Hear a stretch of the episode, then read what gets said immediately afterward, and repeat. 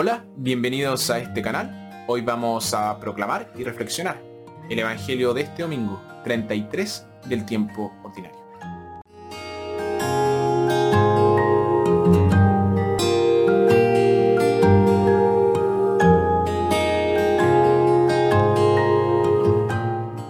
En nuestra primera lectura, tomada de Malaquías, para los malhechores el día del Señor será un día de juicio, pero para los rectos de corazón será un día de salvación. Nuestra segunda lectura, tomada de la carta del apóstol San Pablo a los tesalonicenses. En la medida de lo posible, todos deben tratar de ganarse los alimentos que comen.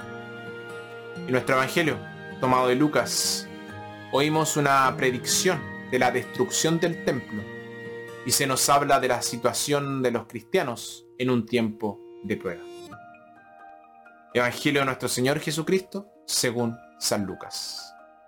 Como algunos estaban hablando del templo, con sus hermosas piedras y los adornos que le habían sido regalados, Jesús les dijo, mírenlo bien, porque llegarán días en que todo eso será arrasado y no quedará piedra sobre piedra.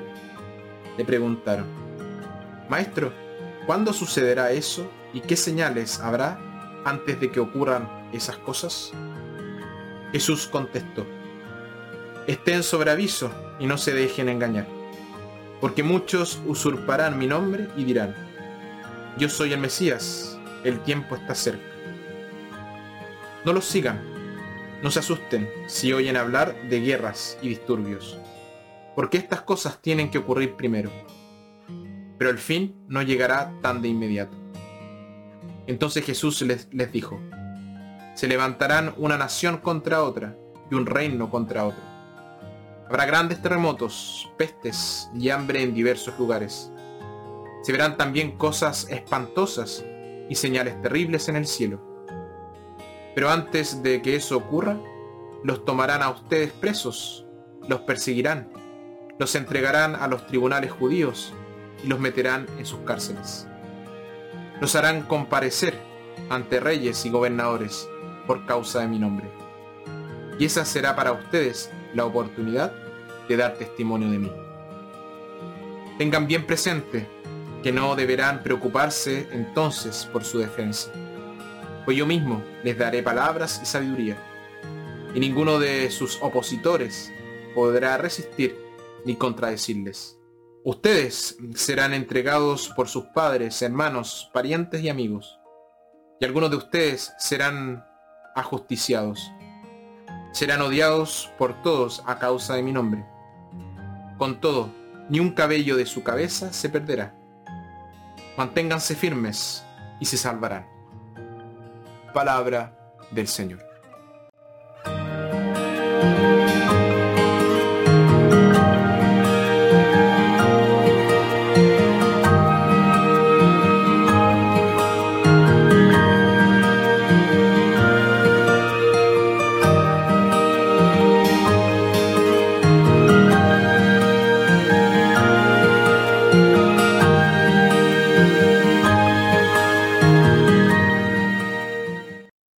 Jesús no ocultó nada a sus discípulos. Él fue muy claro.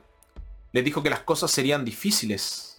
Y cuando hablaba del mundo, era muy realista. Habló de guerras y revoluciones, de terremotos, pestes y hambrunas, persecuciones y encarcelamiento, traiciones, odios y matanzas. Les dijo que tales acontecimientos les darían la oportunidad de dar testimonio de él y del Evangelio. Es en tiempos de oscuridad cuando se necesita la luz. Es en tiempos de falsedad cuando se necesita la verdad. Es en tiempos de odio cuando se necesita amor. Es en tiempos de guerra cuando se necesita la paz. Y es en tiempos difíciles cuando se necesita un testimonio cristiano. Al advertirles, Jesús los estaba preparando. Él estaba diciendo, necesitarás sabiduría, no te dejes engañar. Necesitarás coraje, no tengas miedo. Necesitarás poder de permanencia y resistencia, no te rindas. Él se encargará de que triunfen al final, siempre que permanezcan firmes. Nuestros tiempos ofrecen numerosas oportunidades para dar testimonio de Jesús y de su reino. Las muchas tragedias y desastres que ocurren en nuestro mundo fácilmente podrían llevarnos a la desesperación y convencernos de que somos las tristes víctimas de las circunstancias. Pero no es así como Jesús veía los acontecimientos. Él las llamó oportunidades. La fe parece prosperar en la adversidad. De hecho, a veces la fe nace de la adversidad. En este aspecto se asemeja bastante a ciertas flores silvestres.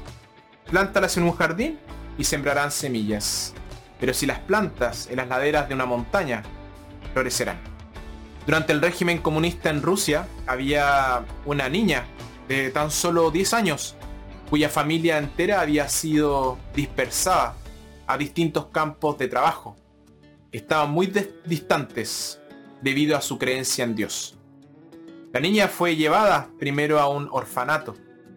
Allí se negó a entregar el crucifijo que su madre le había colgado al cuello antes de irse. Hizo un nudo para que no se la pudieran quitar mientras dormía. La lucha siguió y siguió, pero no, sirvió de nada.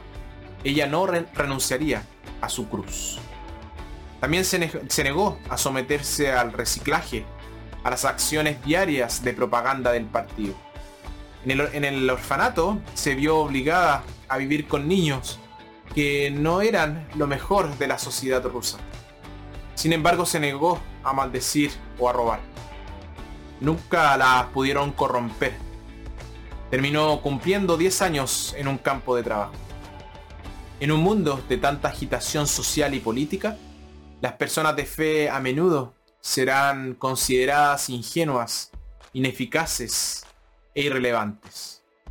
Sin embargo, no debemos temer el, escepticismo y el cinismo, sino confiar en que Dios nos dará la fuerza para mantenernos firmes. Lo que nos sostiene es la creencia de que finalmente el bien, el bien triunfará sobre el mal.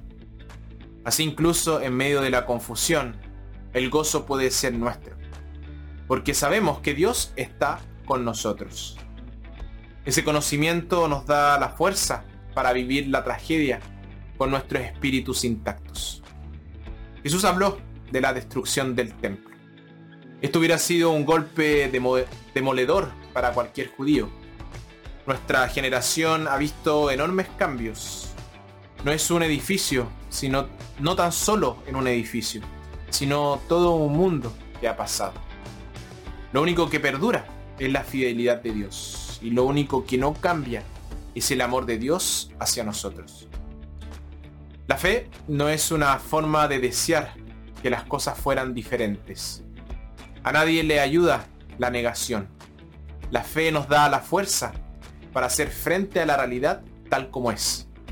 Dios no nos ahorra el dolor, sino que nos rescata de la desesperación.